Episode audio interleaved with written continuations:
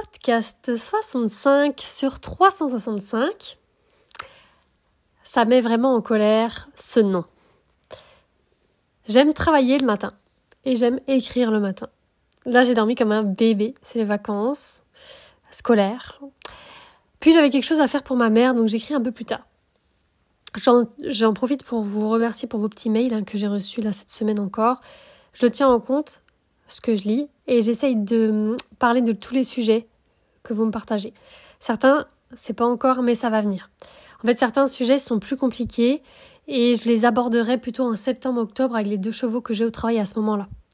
Donc sachez que je note vos questions et que la réponse, elle viendra. Là, on va parler de toi.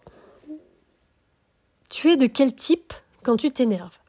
Est-ce que tu es du type à exploser, quand tu t'énerves, quand tu es en colère, tu vois Ou est-ce que tu es plutôt du type où ça se voit pas trop quand tu es en colère, limite toi tu le sais pas trop non plus, et que tu imploses à l'intérieur. Donc que la colère, au lieu d'exploser, implose et puis tu as l'impression que ça, c'est à l'intérieur que ça implose.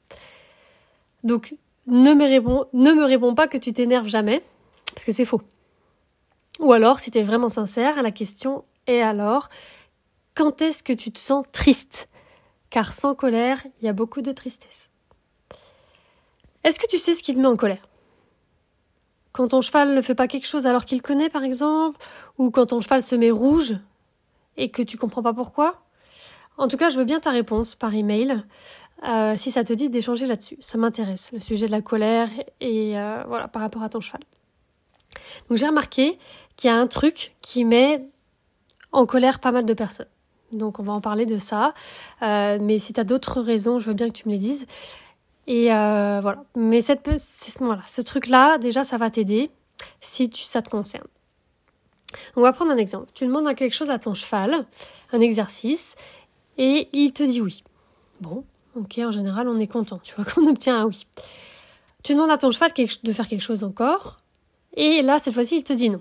Bon, euh, quand c'est nouveau, on se dit en général bon bah c'est nouveau, c'est pas clair, tout ça, tout ça.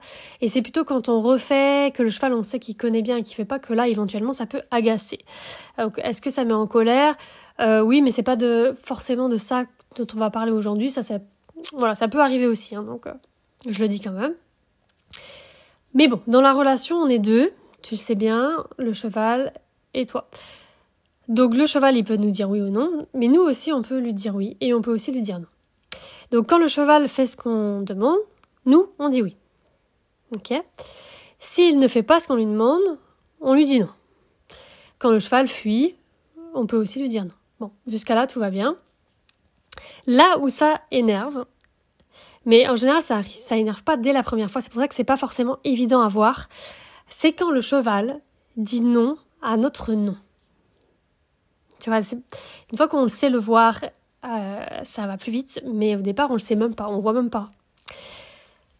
Je te prends un exemple. Ma copine Fiona, elle a un étalon et euh, elle lui disait non parce que il venait sur elle, tu sais, éclater sa bulle. Là. Il venait assez fort dessus.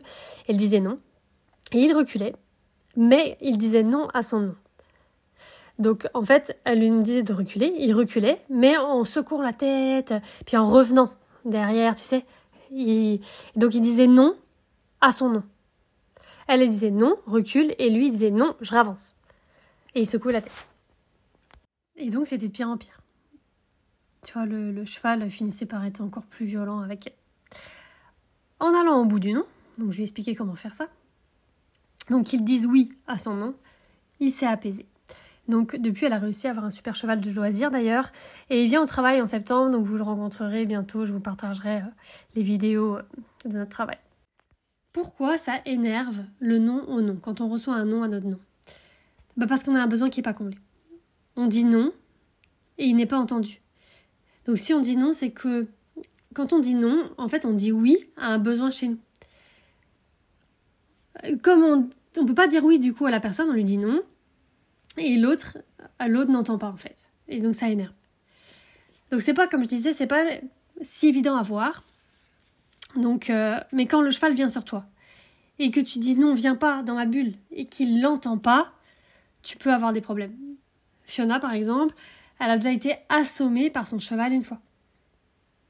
qui disait non, non. Le non au non, c'est comme si l'autre ne prenait pas en compte tes besoins. Donc non, c'est non. Si je dis non, c'est que j'ai une raison. Là, avec le cheval, nous, on veut une relation saine. On ne va pas accepter ces non à nos non. Et nous allons prendre en compte les oui et les non du cheval dans la relation. Je vais sortir dans peu de temps une formation sur ce sujet parce que ça me paraît vraiment primordial de créer cette clarté dans la communication et de devenir un leader qui sait écouter et apporter à son cheval.